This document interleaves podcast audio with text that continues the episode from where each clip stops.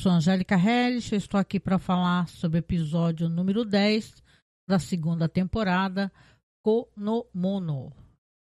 Pois é, quem está acompanhando aqui sabe que toda semana eu falo sobre episódio da série Hannibal, estou fazendo a revisão. Essa semana eu estou um pouco atrasada, muito trabalho, muito calor e tal, e aproveitando aqui o comecinho, já quero até dar uns avisos? É, o que que acontece? A gente costuma fazer quarta-feira, hoje, né? Na data que está sendo gravado aqui esse podcast, só em áudio. Eu estou sem muito ânimo de aparecer na, na cam. É, costumamos fazer o Call Crime, só que essa semana é de feriado prolongado, tá todo mundo trabalhando muito.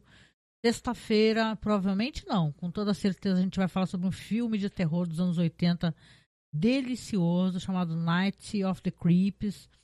Então, quem está acompanhando sabe que a gente está sempre entregando muito conteúdo, né, gente?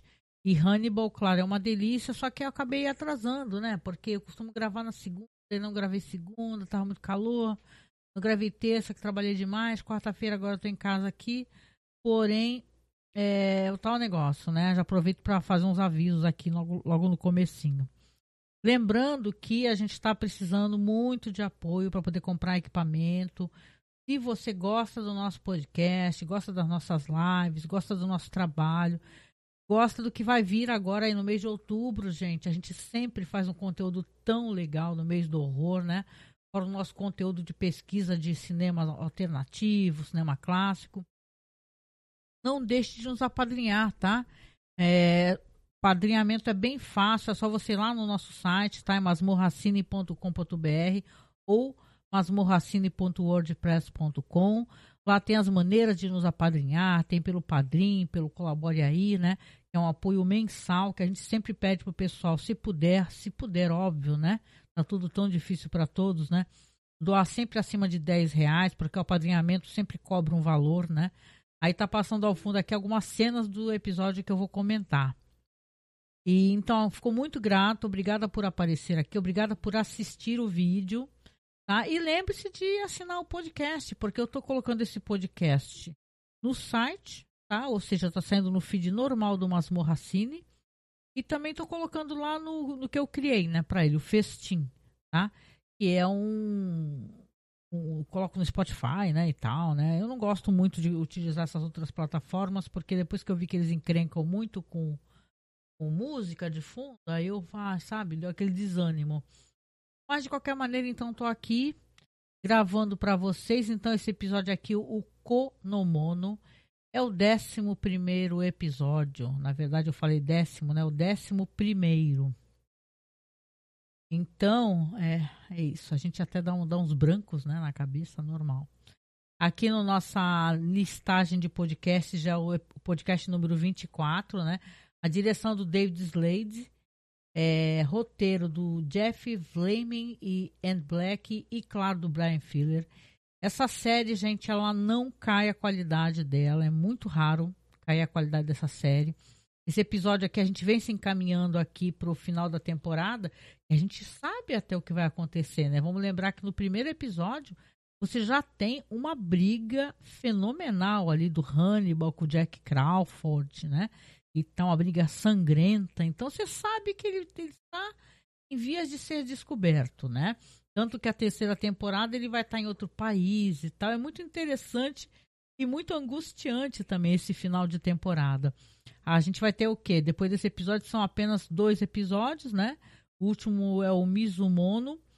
Mas aqui a gente tem, é muito interessante, é, fazer a revisão tem sido ótimo, porque você consegue ver todas as nuances de atuação. Os diálogos não precisa nem falar, porque sempre são diálogos primorosos, né? A série, o Brian Fear, os roteiristas todos, eles levam isso com uma seriedade, com uma profundidade e colocam assuntos, sabe, que não são é, palatáveis, né? É muito é falado nesse episódio, como na série, alguns algumas coisas assim que são críticas assim essa para quem é cristão, né? Talvez seja chocante essa coisa de Deus, né? O Deus que permite, né? E que as pessoas julgam cruel, né? Então, muito interessante os diálogos que relacionados a isso daí, né? Vamos lembrar que no episódio passado a gente tem aqui essa questão da Fred Lounges, né? não à toa o episódio vai realmente é, ter, né? Essa questão da Fred Lounge, porque igual vamos entrar, inclusive, muito mais na questão Dragão Vermelho, né? Para quem lembra do filme, etc, né? O que acontece com o Fred Lounge, né? No filme Dragão Vermelho, e ele é incinerado, né? Bom, aqui vamos ter, claro, aquelas é, visões, né? É, que representam as coisas que o Will sente, né? Então o episódio começa ali numa floresta muito escura, tem aquele veado preto que, que ele representa, né, a, o ego, né, o alter ego do Will, né? Enquanto isso, aquele vendigo, aquela figura chifruda e assustadora que é o Hannibal Lecter, está se aproximando, né? E você vê que esse esse veado ele está é, se transformando, ele está é, é, tá sangrando, tá, ele está se espalhando sobre a neve. Dentro desse veado sai uma membrana e dessa membrana sai um homem que é o Will, né? É como se estivesse parindo ali uma outra personalidade do Will. É claro, a gente recorda aqui no episódio anterior e você tem o Will conversando com o Hannibal e agora eles conversam claramente sobre assassinatos, é, sobre a questão de, de, de, de comer pessoas, né, do canibalismo. Então, é essa, essa evolução, né, essa transformação do Will enquanto um assassino, e ele faz isso, eu faço a leitura que ele precisa provar para as pessoas quem é o Hannibal, e para que ele consiga fazer isso, ele, obviamente ele precisa que o Hannibal confie nele o suficiente para que ele entregue tudo, né? E ele consiga enredar o Hannibal numa, de uma maneira que ele consiga provar que tipo de pessoa que ele é. Aqui vai ter uma, uma, um prato, né? É um prato que ele é de uma crueldade, né? E é, é assim, não vamos ser hipócritas, eu também sou uma pessoa que como carne, né? E tal, mas a, a maneira como as pessoas é, é, comem essa carne, você pode escolher se é uma maneira muito cruel, até na questão do abate, na é verdade, não, não, tava, não tinha esse diálogo no episódio anterior, a questão do abate, o medo da, do animal que é abatido, como ele altera o sabor da carne. Então aqui o, o, o Hannibal vai servir para o Will prato, né, que ele é um prato muito estranho, porque é assim, é, é, um pássaro que ele é afogado no armaganac, eu acho que é armaganac, não lembro, não sei se é o, é um conhaque, é uma bebida assim e tal. E ele tem que ser afogado, né, esse prato. E esse esse esse pássaro, ele é assado todinho. O Hannibal chega com aquela bandeja pegando fogo, né? E eles têm que devorar aquele pássaro todinho, com tudo, com ossos, né? E tal. Então eles têm ali aquela conversa enquanto eles estão tão, tão comendo, né, se alimentando, né? E o, o, inclusive o Hannibal fala assim, é, isso daí é uma é uma espécie de maneira de você sorver a vida, né? Você aumenta o seu brilho, a sua energia e tal. É, e falar algo assim, né? Que evoca essa espécie de coisa. Você devorando vidas, você devora a vida, né? E o, e o Will até fala, mas esse pássaro não se encontra em extinção, né? Aí o Hannibal responde assim, ah, e todos nós não estamos? Então é claro que ele é muito, né? Ele é uma falsa simetria, né? É o tal negócio assim, a gente é, parece que eu estou me justificando e sim é uma justificação. Eu falo, sempre brinco que eu sou peão porque eu eu preciso comer arroz, feijão, carne. Eu, eu sinto que eu preciso dessa, eu não consigo ter aquela alimentação super equilibrada, de comida vegana, etc. Eu não consigo ter esse ritmo porque isso daí a pessoa, querendo ou não, vai desculpar, também envolve você ter um pouco mais de situação financeira, né? É, é, o mundo é tão cruel que até para você se alimentar de uma maneira é, menos.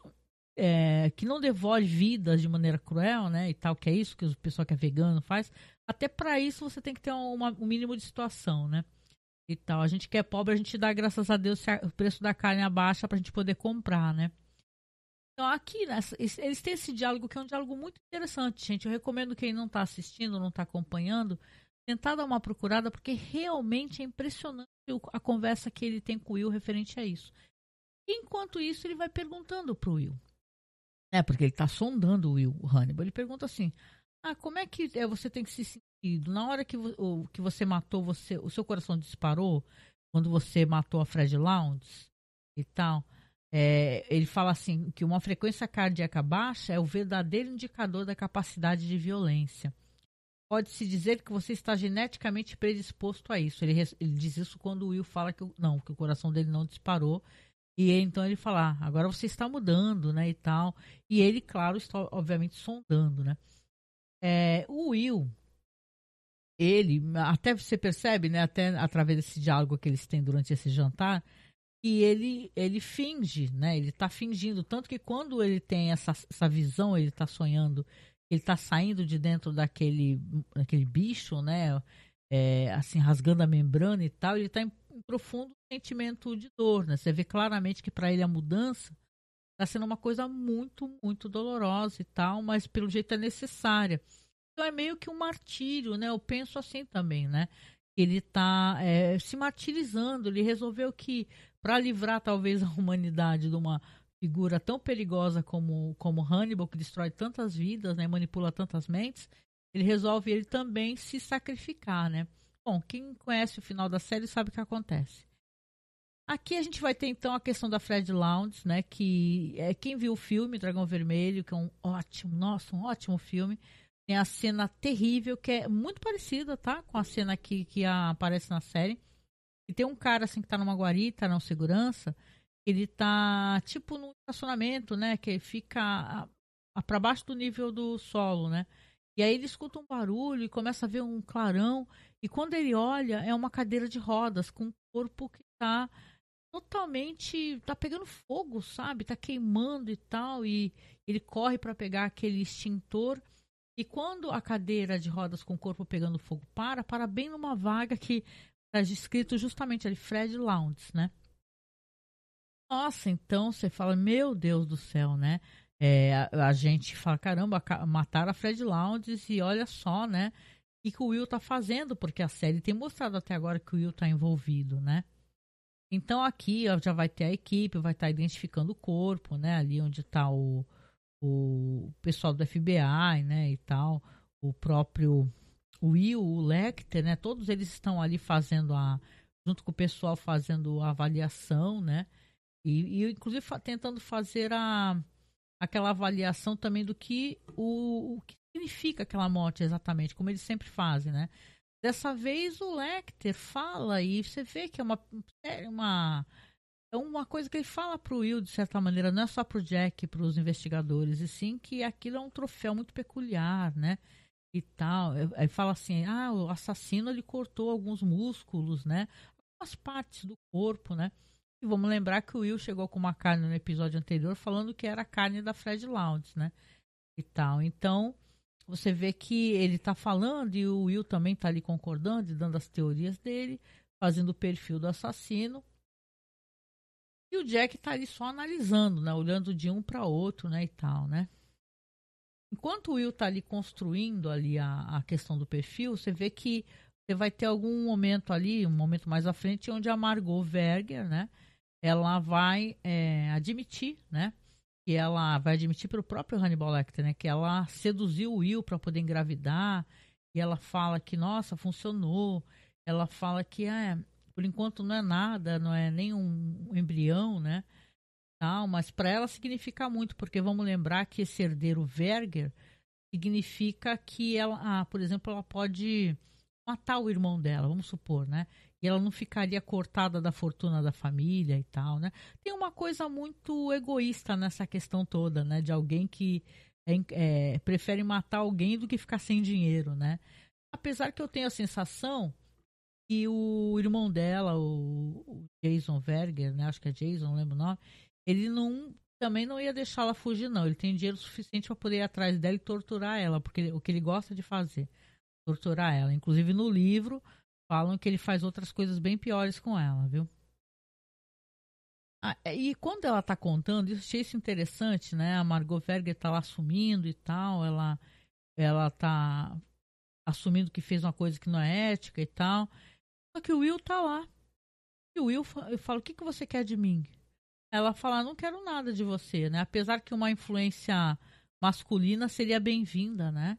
E tal, porque o meu irmão, ele odeia crianças, né? Então, a, a, gente tem uma cena do irmão dela. Esse cara, ele é uma coisa do outro mundo, né? Porque ele é muito malvado, né? Esse personagem, o, o Mason, né, Jason, o Mason Verger, né? Ele é muito cruel e ele tem uma coisa também dele gostar de é, torturar as pessoas e aquele momento de tortura, quando ele faz a pessoa sofrer de uma maneira muito cruel e a pessoa verte uma lágrima, ele fica querendo captar, sabe? Ele quer coletar aquela lágrima e botar num, sei lá, numa bebida dele lá que ele fica tomando. Então, ele sorve, você vê, né, o paralelo que tem disso, né? Ele sorve a dor alheia como o, o, Hannibal Lecter sorve a vida, né? Então, é, são personagens predatórios, né? E assustadores. E, e, de certa maneira, a Margot também foi predatória, né? Ela utilizou o, o Will, né? Como um, né? um joguete, né? Acho que pelo que eu pude entender, ela mentiu para ele que era não era fértil, né, e tal. Coisa que, né, que burrice, né, Will, né? Tem que usar camisinha, né? Não é porque a pessoa não é fértil, pode até pegar uma doença venérea, né? Sei lá, né? De qualquer maneira, ela assuma, assume lá e tal, e o Will fica bem puto, né, e tal. E é claro que a gente vai ter aqui também o próprio é, Mason Verger, né, fazendo terapia com Hannibal. É engraçado porque, gente, o Mads Mikkelsen realmente é um ator que ele é um achado, né? E volto aqui então a recomendar os filmes com Mads Mikkelsen fora do eixo hollywoodiano, gente, que vocês vão ver como ele é incrível mesmo, assim, entendeu? Os filmes que não são em língua inglesa. Vocês vão gostar muito, né? Porque ele é um cara muito capaz. O, o, o Mads Mikkelsen, a, a atuação dele como Hannibal, quando ele não gosta do, do, do paciente, do, da pessoa que ele está fazendo terapia, ele faz umas caras, mas é umas caras de deboche, sabe, de incômodo. Né? Por exemplo, o, o Mason Verger vai lá assim, na terapia e ele, e ele fica tipo jogado naquela cama, né, naquele e aí ele fica tentando conversar com o cara, só que o cara tá lá longe, ele pede, ele fala: "Você pode sentar aqui, né, perto de mim nesse nessa poltrona, né, e tal". Ele é um cara muito egocêntrico, ele é um cara muito chorão, né? E ele é insuportável, né? E o, e o Hannibal, você vê que ele tem toque. Aí quando ele está ali é, observando ele, ele vê que o cara largou o terno de qualquer jeito, né? Então ele tem essa coisa de que isso parece um sinal de alguém que ele vai destruir, né? Quando começa a deixar ele nervoso, né? É, bom, uma coisa que acontece também que eu acho muito interessante mencionar, porque vai ter relevância na história, eu acho que é isso que um pouco vai começar a atrapalhar, de certa maneira, esse plano que o Will, Will tem, né, de fazer o, o Hannibal confiar, né? Porque o batem na porta do Will, né, e tal, ele tava lá, e quem bate na porta dele é a Alana. A Lana vai lá com aquele semblante torturado, ele até pergunta o que, que é, a gente está fazendo visitas ainda um ao outro, né, e tal. Ela fala, não, não estamos fazendo visitas, mas eu preciso te fazer uma pergunta. Você precisa me responder, né? Aí ele fala para ela, ah, já sei o que, que você está querendo saber. Você quer saber se eu matei, né? A Fred Lounge, né? Aí ela fala, matou? Aí ele fala assim, o que, que você acha? Né? Então, é, e ela fica, né, naquela tensão, você vê que ela tá destruída, né, e tal. Ela fala, eu não posso confiar em você. Eu acho que o Hannibal não é uma boa influência para você. Ela não gosta, né, que o, o Will faz terapia com o Hannibal. Mas aí o, o Will dá uma resposta para ela que eu acho ótima. Ela assim, engraçada, ele faz mal para mim, mas ele, pelo jeito, você acha que ele faz bem para você, né? E ela fica em silêncio, né? Aí ele fala, fica aí um instante. Aí ele entra e vai lá, pega uma arma, entrega na mão dela, uma 9mm, né? E fala para ela treinar, para ela tentar tirar e tentar se proteger. Só isso, né? E ela fica olhando para a arma, olha para ele, ele fala, tá, tchau. E é isso, ela fica com uma arma então dada então para pelo próprio Will, né? Você vê aqui que a, ele gosta muito dela e ele não quer, obviamente, que ela. Ele entende que ela tá correndo muito perigo, só que ela não sabe, ela acha que não, né? Porque o Hannibal é um cara muito envolvente, né? Eu lembro que eu até conversava com o Marcos, a gente fica tentando entender, né? Porque normalmente essas personalidades é, psicopatas e tal, eles não, eles não têm tesão em mulher, entendeu? O tesão deles mesmo é a morte, né? A desgraça e tal. Mas aqui, esse personagem, pelo jeito, ele, além de tudo, ele, ele também se deleita em poder ficar com mulheres e destruir mentalmente essas mulheres, porque imagina só a Lana, que é uma pessoa visivelmente muito ética, né, e tudo, ela descobrir que ela tá ali, tá ajudando é um psicopata, né, um assassino, uma pessoa perigosíssima, né, o quanto isso vai destruí-la, né, mentalmente. E ele se deleita com isso também, né. Aqui, como eu estava falando, agora o Mason tá ali, né, fazendo a terapia com Hannibal e o Hannibal muito insidiosamente, né, ele, eles conversam sobre esse negócio aí de herança, não é verdade? Ah, a herança, ele fica falando o tempo todo do pai, né? O Mason tem esse papo do pai. Ai, meu pai era assim, meu pai andava com canivetinho, furava os porcos para ver se tinha bastante gordura e tal. E ele fica fazendo várias comparações, né? E o Hannibal vai perguntando para ele, inclusive assim, sobre essa questão, né, de, da herança, é. Ah, você deve ser muito preocupado e tal. E ele, a maneira como ele fala, e vocês veem, né, gente, como esse personagem é terrível. Ele é perigoso e quanto ele gosta de ver as, é, as, pessoas se destruírem, né? E ele, ele não fala diretamente pro Mason Verger que a Margot tá grávida. Mas ele dá a entender com esse papo meio aleatório sobre herança e o cara falando. Ele fala assim: ah, deve ser muito importante para você então a questão da herança, né? E tal, né? E ele, aí o cara fica olhando pra cara dele e ele meio que saca, né? Tá, ele meio que saca que, mesmo o Hannibal não falando diretamente, é, ele começa a pensar: poxa, será que a Margot tá aprontando para mim, né? Porque uma hora ele até fala pro Hannibal: é, a minha, minha irmã é uma mulher muito perseverante, se ela não ficar grávida agora, ela vai ficar grávida em qualquer momento. Ele sabe que a partir do momento que ela tiver um herdeiro, e detalhe, tem que ser herdeiro masculino, né? um herdeiro, ele é totalmente dispensável, ele pode sumir do mundo, né? Então, o Hannibal, de certa maneira, não, ele claramente conta, né, pro Mason Verger, né, e tal, né? Então, ele é, esse personagem é terrível, né? Então, ele fica, então, é, torturando as crianças, tem umas visitas que as crianças fazem fa a fazenda dele lá, e o menino fofo chega para ele e fala assim: Ah, ele pergunta quem é você? Eu sou tal, né? Aí ele fala: Ah, você. Porque parece que é uma tipo uma visita de escola, né? E fala: ah, quem, quem são seus pais? Ah, eu sou. Ele, o menino dá a entender que é adotado pela, por duas mães, né? E tal. A família dele é uma família que não é heteronormativa. Aí o, o Mason Vega fala: Ah, eu tenho que contar coisa para você. A, a sua, suas mães não querem você a sua adoção não deu certo. Sabe, começa a falar um monte de coisa cruel pra criança só pra ver o menino chorar, cara. E uma hora que o menino, a criança começa a chorar, ele pega a lágrima e guarda aquela lágrima para poder depois tomar, né?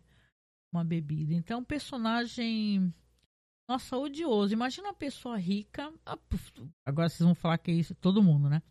Pessoa milionária e tudo, ainda é uma pessoa predadora, pessoa que ama ver os outros sofrerem, né? Ou seja, são muitos milionários, né? Falaram até que não tem aquela escala de psicopatia, né? Que tem as carreiras e também tem a quantidade de gente com grana, quantos são é, perigosos, né? E gostam de ver os outros sofrerem, né? Dizem que não existe uma pessoa que a partir de um milhão que preste, né? Sempre tá, é, pisou na cabeça dos outros, pode ter certeza, né? Então aqui tem a cena do funeral da Fred, e a Alana tá lá assistindo o funeral, aí aparece o próprio Will, né? Então você vê que, né, ela até fala assim: ah, os, os psicopatas, os assassinos adoram ir ver os funerais né, das pessoas que eles mataram, né? Para ver se, né, qual é a reação das pessoas, né? E tal. Mas ela meio que saca que ele tá muito ali mais para observar, né? é, para ver se aparece um assassino do que qualquer coisa, né? Então, é, que ele tá tipo no mesmo patamar que ela, né? A Lana que eu achei que nesse episódio ela tem muita agência, sabe? Ela tem muitas falas e, e ela meio que pressiona o Jack Crawford e isso é muito interessante, né? Ela, inclusive, nossa, essa coisa da Fred Lowndes é bizarra no episódio, gente, porque tem um momento o pessoal desenterra, veja bem, que é o Hannibal, né, que fez isso, né? desenterra a Fred Lounds para profanar o túmulo dela, é desenterrado e é colocado com braços extras, inclusive de outro de outro cadáver, para parecer Shiva, sabe aquele deus que é é considerado tanto criador como destruidor, né, do hinduísmo, né, e tal. Ou seja, ainda profana o cadáver, né? Então, é uma coisa horrorosa, né? E a, ah, fora que tem um certo mau gosto aqui no episódio, na minha opinião, né? Que eu, quando o pessoal tá lá do FBI analisando o corpo e tal, fazem várias piadas de ah, a, a Fred Londres adorava queimar os outros, agora ela que foi queimada, né? E tal. Então é uma certa. Sim, ela é uma personagem muito antiética, né? E visivelmente odiada, né? Mas eu acho que depois da morte, né? Falar desse jeito, a não ser que fosse, sei lá, né? Depende do que, que a pessoa faz em vida. Não sei se eu. não sei se um Bolsonaro. Eu ia ficar falando, ah, não fale mal do Bolsonaro, não. Pode falar mal à vontade. Mas aqui então acabam, inclusive, desenterrando e fazendo esse, esse essa figura, né, meio Shiva e tal. Então, nossa, assustador, né? A, a Alana, cara, ela é muito perseverante, ela cima o Jack Crawford. Ah, ela chega no Jack, no Jack Crawford e fala, ó, é, eu tô até adiantando, né, que é um pouco mais para frente, mas ela chega e fala assim, ó, vocês estão mentindo. Vocês estão fazendo alguma coisa. Você está mentindo, Will está mentindo, Hannibal está mentindo, tá um enganando o outro. Ou seja, dá para perceber que ela consegue fazer uma leitura muito boa, né, deles, né? Ela fala assim: "Ah, vocês estão todos mentindo, enganando, só que eu tô percebendo. Eu, eu quero, você vai me falar a verdade, Jack. O que está acontecendo? Eu até penso assim, será que o Jack falaria? Eu não tenho a menor obrigação de, de falar nada. Eu sei que, de qualquer maneira, parece que ela tem uma amizade com o Jack já faz um bom tempo, na verdade. Porque foi ela que recomendou o Will, né? Um, algo assim no começo, né? Então você tem aqui a, uma cena de intimidação mesmo é, dela com, com o Jack Crawford, que eu acho maravilhoso. E o Jack Crawford, para surpresa de todos, porque veja bem, é surpreendente. Quando assisti a primeira vez essa cena, fiquei surpresa. Ele fala para ela: me acompanha, Lana. E leva a Lana para uma outra sala. E quem é que está na outra sala? Ela mesma, a Fred Lounge. Perguntando: e aí, foi bonito o meu enterro? Então é interessante, né? Esse episódio que ele, ele tem várias coisas assim. A Lana tem muita, muitas falas. Tem um o personagem dela dessa vez aparece bastante, que eu adoro, que eu adoro. Então aqui é, é, né, outra coisa também, gente, o, o Hannibal, ele é uma pessoa que, veja bem, eh, vocês recordam que ele farejou o tumor, né, ou sei lá, pelo hálito da mulher do Jack Crawford, perguntou se ela estava doente e tal, por um certo odor que ele sentia. Ele tem um, um faro, né, que o pessoal brinca, né, não tem no filme lá, Silêncio dos Inocentes, ele cheirando, ah, você usou um creme tal, é, seu, seu sapato vagabundo, blá blá blá, sabe? Ele é um, realmente uma figura observadora e perigosa, né? E a Lana tá lá conversando com ele, né, e tal, e falando assim sobre o Will, né? O Hannibal até fala assim, é, esse, ele vai estar tá sempre entre nós, né? Atrapalhando, né? E ele é, ela fala para ele assim: ah, não, não gosto que ele faça terapia com você. Aí ele vira para ela e fala assim: É, você não confia na minha terapia? Aí ela fala: Nesse momento eu não confio em ninguém, né? Aí ele pega a mão dela, começa a beijar a mão dela e você vê que, pelo jeito, na mão dela tem partículas, né? De, de arma de fogo, né? Que ela tenha disparado. E agora? Entendeu? Ele sabe, né? E ele olha, ele, ela dá um beijo nele, abraça ele e tal, mas ele ali parar pensando por quê? Por que, que a Lana tá treinando a atirar, né? Então ela falou que fala para ele tá paranoica, né, e tudo. Então a, realmente a, a Lana faz o, o Hannibal Lecter levantar suspeita, né? Tal, né? Por que, que ela estaria treinando? Por que, que ele estaria atirando, né? Então é interessante. E aqui a gente tem a personagem Margot, e isso é bem triste, né? O que acontece com ela. Porque, obviamente, se ela já descobriu que está grávida, ela, a atitude correta seria, sei lá, ela realmente ela fugir, né, dali, né? Eu, o irmão dela, se o irmão dela descobrir, não é? Tem uma hora até que ele intimida ela, fala assim, é, o Margot, o que, que você tem feito aí, né? Será que você tá fazendo alguma coisa, tá pensando em engravidar? Tá fazendo, sabe, ele, ele meio que ele caçou o que o Hannibal, obviamente, apontou. Então, a, a Margot deve ter pensado, meu, melhor sair daqui, eu fugir, sei lá, ficar fugida todos os meses durante a gravidez até eu ganhar o neném, né? Só que ela pega o carro no meio da noite, bota as malas e tal, e tá fugindo ali meio que em pânico na estrada deserta. Só que uma caminhonete vai e bate nela com tudo, né? Aí ela tá ali com o carro todo destruído, né? Ela tá ali sentada, machucada. E a, a porta da caminhonete abre e sai quem, né? Que é o capanga do irmão dela, o Carlo, né? Então ela, meu, é uma cena muito triste, né? E tal, de violência. E, claro, não mostra pra gente todos os detalhes, né? Mas a gente sabe o que vai acontecer com ela, né? Porque o irmão dela, ele, ele desconfiou dela e ela fugiu, então ela comprovou o ponto de vista dele. Quando os olhos dela se abrem, ela está no hospital, está escutando barulho de máquinas, né? Tá um médico com uma máscara cirúrgica parando ali sobre ela. E, e aí eu quero até apontar para vocês aqui, porque quem gosta de Cronenberg, esse diretor maravilhoso, né? Tem o filme dele, Os Gêmeos da Semelhança. Agora até teve uma, uma minissérie, né? Que é feita ali com aquela maravilhosa Rachel Weisz, né? Rachel Weisz, né? É, é Gêmeas da Semelhança onde os médicos estão todos de vermelho, né?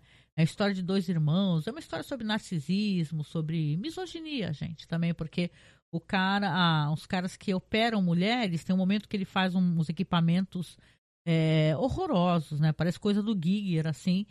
Ele pode até ferir as mulheres. Tem uma coisa de miso misoginia muito forte nessa história aí. Mas aqui no essa versão feminina, né, um, pela perspectiva feminina, que é o Gêmeas Mórbida Semelhança, eu não terminei de assistir. Eu tenho que terminar, na verdade, mas eu estava gostando bastante, né?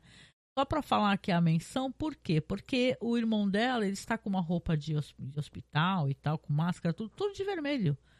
E aí ele vai lá e fala assim: Ah, Margot, eu vou falar para as pessoas que você sofreu um acidente, só que infelizmente você teve uma um ferimento interno, acabou gerando um problema que teve que tirar o seu útero.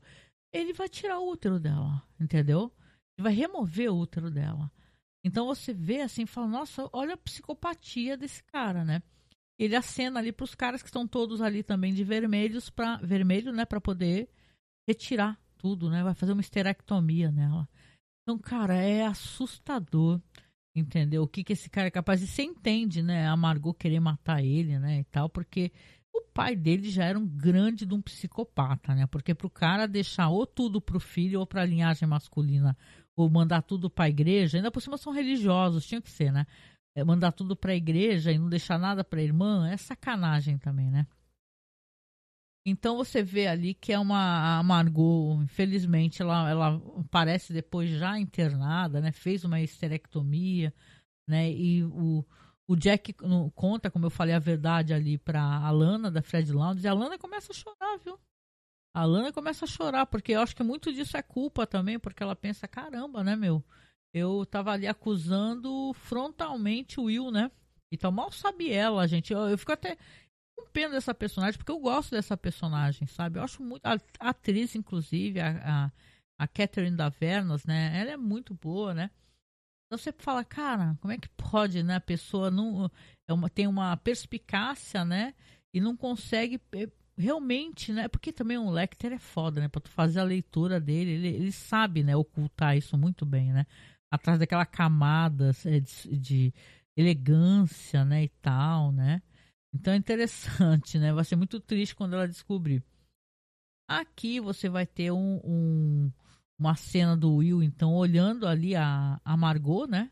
né? Numa, na cama de hospital, né? Ali já está se recuperando da cirurgia, ele já, pelo jeito, já sabe o que aconteceu. E o Will, ele vai até a propriedade do, do Verger, lá dos Verger, é, derruba o Carlo, Veja bem, achei interessante, né? Porque o Will é um cara pequeno, esse ator é um cara pequeno, né? Ele derruba o Carlo e ele vai atrás de quem? Do Mason. O Mason Verger está sentado ali numa. Ah, ele é tão psicopata que, pelo jeito, ele está vendo ali os porcos ali pelo espelho, sabe? Meio inclinado. E amando isso, curtindo demais. Nossa, que legal. Inclusive fala, Carlo, eu acho que os porcos comeram pouco e tal. Só que ele olha para trás é o Will. Will dá umas porradas nele, né? Porque ele merece, né? Aí ele fala: Ah, você que era o pai, então, do filho da Margot, né? E ele fala, o Will bate nele porque ele merece apanhar, né? O mesmo é miserável, né? Mas ele fala assim, sabe, sabe que você é um idiota, você é um burro, você sabe, você nunca entendeu que o que, que nós nós três temos em comum? O mesmo psiquiatra. A Margot, eu e você. Sabe quem que você deveria dar para os porcos? O Hannibal Lecter. E termina assim, sabe, com ele alertando, né, o, o Mason Verger, que ele visivelmente não mata, né? E vamos lembrar o que acontece com o Mason Verger, né? Ele merece, aliás, né? É um personagem terrível, né? Recomendo vocês assistirem o reassistirem o Dragão Vermelho. Aqui a fase do Dragão Vermelho nessa série é muito linda também, né? Eu até, nossa, salvei uma imagem assim porque é aquela é uma atriz aqui que faz a que vai ser a namorada ali do cara que faz o Dragão Vermelho. Ela é maravilhosa daquela série de vampiros da HBO, aquela série meio caliente, eu não lembro agora, né? mas é muito boa mesmo aquela atriz. E aqui, é, no final dessa temporada, eu acho que a série não perde nenhum momento, gente. Ela não decai, sabe? Ela continua muito boa. Os diálogos continuam muito, muito é, elegantes, entendeu? Curiosos, coisas que te deixam refletindo.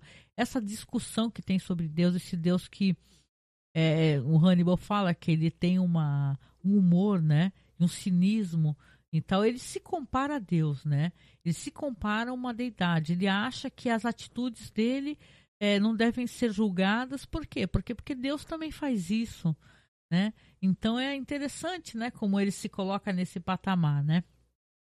Então termina, termina nesse ponto aí aonde o, o Will é, conta para o Mason e tal. E a gente termina né, o episódio pensando, ué, será que tem uma aliança se formando ali, né? Por mais ódio que o Will tenha do, do Mason, pelo que o Mason fez a Margot, né? E tal, porque ele vai lá e quebra a cara do cara, né? Então, aqui tem umas coisas ali, tem uns extras, né? Vamos lá, falar as curiosidades, né? Ah, aqui diz que no roteiro a cena do Will e da Lana ela acontece imediatamente após a sequência de abertura do nascimento do veado, né? O Will estaria despertando. Que essa cena que eu comentei da, dela batendo na porta dele é bem no, no, no, momento, na hora da edição que o pessoal alterou, sabe? Mas ela seria diretamente logo no começo do episódio, a primeira cena, né? Não seria é, feito como não, foi, não seria mostrado como foi, né? No romance ali o Hannibal Rising, né? Esse restaurante, o Café de Leste, né? Que é, é um café na França, né, e tal, que serve esses hortolanos, é o nome desse pássaro, gente, afogados em Armagnac, com uma especialidade sub-rosa, listando-os como cotovias no menu, né? Tem um aviário cheio deles. Disse, diz que os homens que encomendam os hortolanos colocam guardanapo sobre a cabeça para manter o aroma, não para se esconder de Deus. Depois de matar Colnas, Hannibal, de 18 anos, liberta todos os hortolanos e diz-lhe para voarem para o Báltico em contraste com a sua atitude menos humana no programa. Ah, sim. Aqui está falando que no livro, é, esse personagem Hannibal, né, no, no romance Hannibal Rising, ele é mais gentil, ele, ele, se de, ele se demonstra incapaz de fazer algo assim, de fazer um prato como esse, né? Ele liberta ali os, os pássaros e tal. Aqui o Will fica muito chocado, né? Falando para ele, né? É um pássaro que está em, em extinção, né? Aqui é, uma, é um exato contraponto ao debate que estava tendo no episódio anterior. Aquele negócio de você matar um animal e o um animal com muito medo, alterar o sabor da carne, ficar uma carne ácida. Aqui é o contrário, você mata os pássaros afogados e frita eles completamente e come com tudo. Então, eu, eu entendo. Quando eu assisti aquele filme, é, não foi como água para chocolate. Sim, acho que foi como água para chocolate, sim. É um filme maravilhoso que tem uma, uma receita de codorna a, a, a, em pétalas de rosas. É uma cena muito erótica. Esse filme é muito maravilhoso. Eu gosto muito dele. Eu lembro que aquilo me incomodou. Eu sou daquelas que come carne e as coisas me incomodam. Porque mesmo, codornas, tudo bem que você sabe que tem criadouro, né, e tal. Mas é assim, sei lá, sempre fiquei com a impressão é, que é, para mim parece um certo grau de crueldade, ele devora essa crueldade, né, o Hannibal, né? Porque você, que nem você ter pássaros em casa, né? Não, não sei se eu estou sendo polêmica, espero que não, né? Eu não teria pássaros presos em casa, porque eu sempre achei uma coisa muito triste, né? O animal ficar preso numa gaiola, um animal que voa, né? Então aqui esses hortolanos aqui, esses pássaros aqui que são é, devorados é, inteiramente, né? É uma coisa bem triste, né? Aqui sobre a questão da música, as variações Goldberg, que são músicas favoritas, né, do Hannibal, foram ouvidas pela última vez em Fromage e referenciadas pela primeira vez no romance O Silêncio dos Inocentes. Aqui toca-se, né? E tal, na hora que o Hannibal está consumindo os hortolanos. A frase sangue e sopro que Hannibal é, fala vem diretamente do Dragão Vermelho, né? Onde o Dollar Ride, vamos lembrar que o Dollar Ride é aquele cara que, que, que o Francis Dollar Ride, né? Que ele que é o Dragão Vermelho, né? É, ele acredita que Lecter entende, né? E tal. É sangue e sopro, mas uma expressão. A eliminação do cadáver de Fred, é, que eu falei, né, corresponde aproximadamente à morte de Fred no romance do Red Dragon, no Dragão Vermelho. Porque no livro, o Francis Dollaride, ele bota fogo no, na Fred no Lounge, né, no caso é um cara, né, ainda vivo, enquanto cola a uma cadeira de rodas com cola epóxi. E depois manda Lounges rolando pela rua até o escritório de, da Tatler, né, o segurança apaga o fogo e Lourdes morre logo depois. A cena em chamas na cadeira de rodas do estacionamento da Tatler presta homenagem ao filme Manhunter. Aliás, gente, né? Falei, acho que no primeiro episódio que eu fiz desse podcast, eu falei desse filme. É o Manhunter. Ele é um filme maravilhoso, sem palavras. É um filme de 86. É a primeira adaptação cinematográfica da, do Dragão Vermelho. Tem o cara do CSI, tá? E o Hannibal, aquele ator maravilhoso. É um filme incrível, bonito, sabe? Ele tem tudo de bom, uma tremenda adaptação, né? Ah, então, essa cena na cadeira de rodas, tá? Ela presta, tá prestando homenagem a este filme, na verdade, o de 86. O cadáver caindo perfeitamente na vaga do estacionamento de Fred é uma referência ao fato, a esse fato de o Dragão Vermelho, que o Dollar Ride sequestra, sequestra o Fred, né? e após estacionar parcialmente na vaga de lounge, irritando Fred. As referências ao desejo de Fred de ser notado e a sua incapacidade de se manter fora das suas histórias vêm da narração Dragão Vermelho. Deixa eu ver aqui então, tem um longo tem um longo é, parágrafo aqui fala sobre essa questão do Franklin, né, e tal. Tá. Eu vou pular porque eu achei que isso aqui não tem muita relevância, não. Ah, aqui o Mason é ouvindo música marroquina, vendo romance também, do Hannibal. E o Mason passou um certo tempo na África, né, e tal, ajudando o ditador de Uganda, o Idi Amin, a executar pessoas brutalmente. Olha só o Mason Weger. É que o diálogo do, do Mason sobre acampamento e tal, deixa eu ver. O Hannibal menciona o nome da sua irmã Misha. Ah, isso achei super importante até esqueci de mencionar, mas ele se abre muito com o Will, né? Ele fala sobre a irmã dele, ele fala que ele foi um pai, né? Eles falam sobre paternidade, ele fala que foi um pai para a irmã dele. E quem assistiu o filme, mesmo o filme não sendo muito bom, né? Não, não acho muito bom, pelo menos, né? O Hannibal Rising, o Hannibal Rising, né? E é muito triste que acontece com a irmã dele, que é, eles acabam, os caras matam, devoram e ainda dão a irmã, né? Pro Hannibal comer, né? Fico pensando se isso daí não foi o, o gatilho, né? E fez ele se transformar no que se transformou. Uma coisa interessante que é uma metáfora aqui que o Hannibal usa da xícara de chá, né? Ele joga no chão e depois ele quer tentar juntar. Que é quando eles conversam sobre a Abigail, né? Porque o, é muito doloroso pro Will quando ele lembra da Abigail Hobbs, né? E para ele era como se fosse uma filha, né? O Hannibal disse que também via a Abigail como uma filha, né? E ele fala, é, é, é, aí que ele faz uma certa comparação dele mesmo com Deus, né? Ele fala assim, ah, quando uma coisa se quebra, não tem como uma coisa se juntar, né, e tal, né? E tem uma certa referência a coisas que o Stephen Hawking, né, é, falava também, escrevia nos seus romances, né? Diz que o Hannibal tem é, muita admiração, né, por, pelo documentário biográfico, né, do o Errol Morris, né, de 91, sobre o Stephen Hawking, né? Uma coisa que é uma breve história do tempo. E então, eu falando sobre essa questão, né, de você não conseguir fazer o tempo voltar. Então, é uma, uma bela metáfora, né, para coisas perdidas, né, que não tem mais solução, né. Eu gosto muito daquela visão, e aí uma coisa particular, né, que eu acho que foi no filme do Jang Mu que eu encontrei.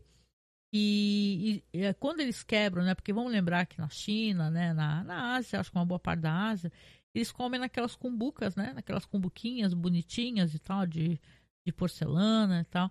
Quando elas se quebram, eles têm toda uma, uma arte para poder é, arrumá-las, né? Elas não são jogadas fora. Elas têm tem um cara que coloca tipo grampos, né?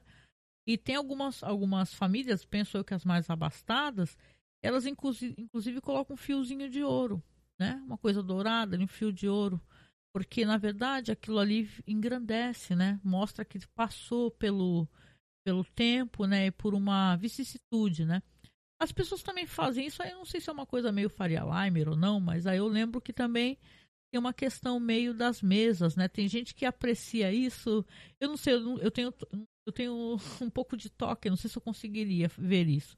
Mas tem gente que tem aquelas belas mesas de madeira e, pô, você não pode colocar um copo, não é verdade? Numa mesa de madeira que você mancha a mesa.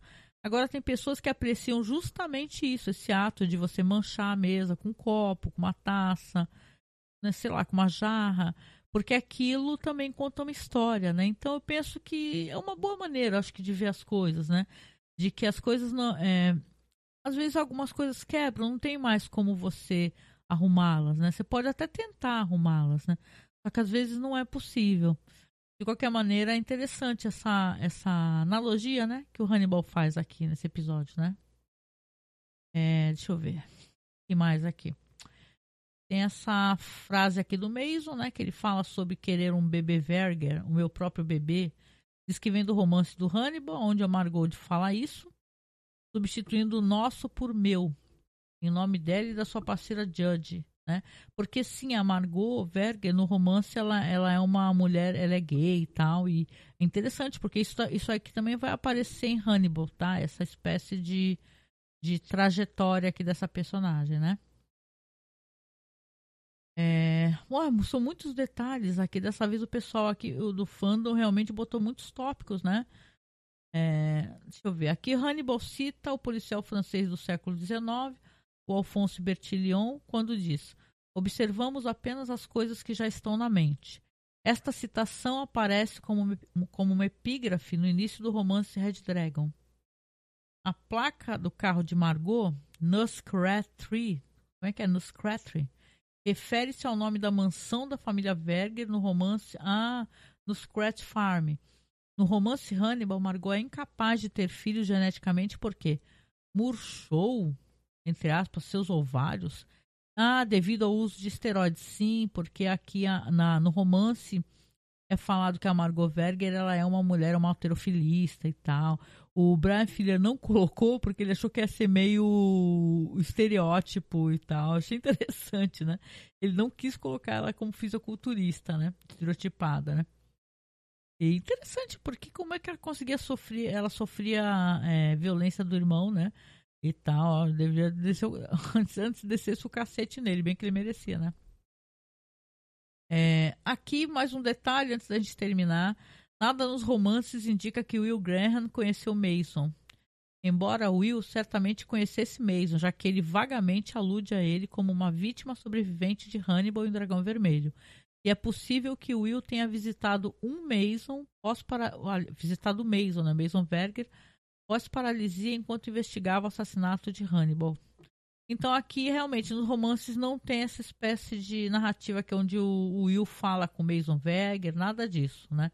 É uma coisa colocada para a série, né? É isso, gente. Então, obrigada, né? Achei que a teoria até mais do que eu imaginava. É, obrigada pela paciência. Realmente, às vezes, tô meio atrapalhada. Não dá para ficar fazendo live com câmera e tal. Espero que as coisas melhorem um pouquinho, até para eu poder me animar, né? A fazer mais lives com câmera. De qualquer jeito, muito, muito obrigada. Reforçando aqui então, por favor, assine o feed do nosso podcast. Tá? Procura a gente ali como Masmorra Cine nos aplicativos Spotify, Amazon Music, seu aplicativo favorito de podcast, coloca lá Masmorra Cine, tá? A gente recentemente esteve ali conversando com o queridíssimo Thiago do Monty Python Brasil. Ele tem um ótimo é, programa ali sobre Monty Python. Ele entrevista várias pessoas e tal, e artistas famosos. E a gente, nossa, nós fomos convidados. E eu e o Marcos estivemos lá para poder falar sobre a série que a gente comentou todos os episódios, gente. É, a gente acaba até virando uma referência nesse meio também, né? Porque nós falamos sobre toda a série clássica Além da Imaginação. Então, fomos lá conversar sobre hot selling, curiosidades de episódios, né, e tal episódio que a gente gostava mais e tal. Então foi um papo bem legal e tá lá no YouTube. É só você digitar no YouTube, tá? Você coloca assim Monty Python Brasil ou coloca assim o é, Andar Tolo, acho que é isso, anda, ou Andar Tolo, que acho que esse é o perfil dele lá. Mas pode botar Monty Python Brasil que você acha, inclusive pelo blog dele.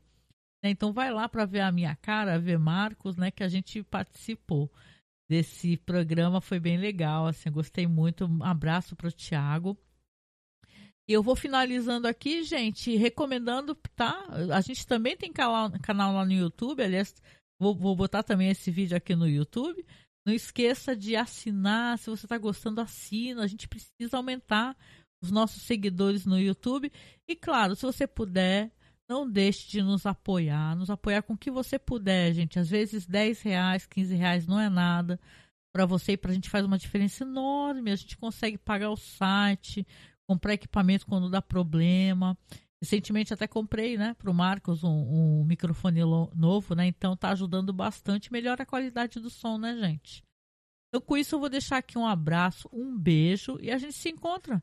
Tá? Sexta-feira estamos aqui ao vivo novamente para poder falar sobre o maravilhoso Night of the Creeps, tá? Sexta-feira, 21 horas, estamos aqui online. Beijo. Tchau, tchau.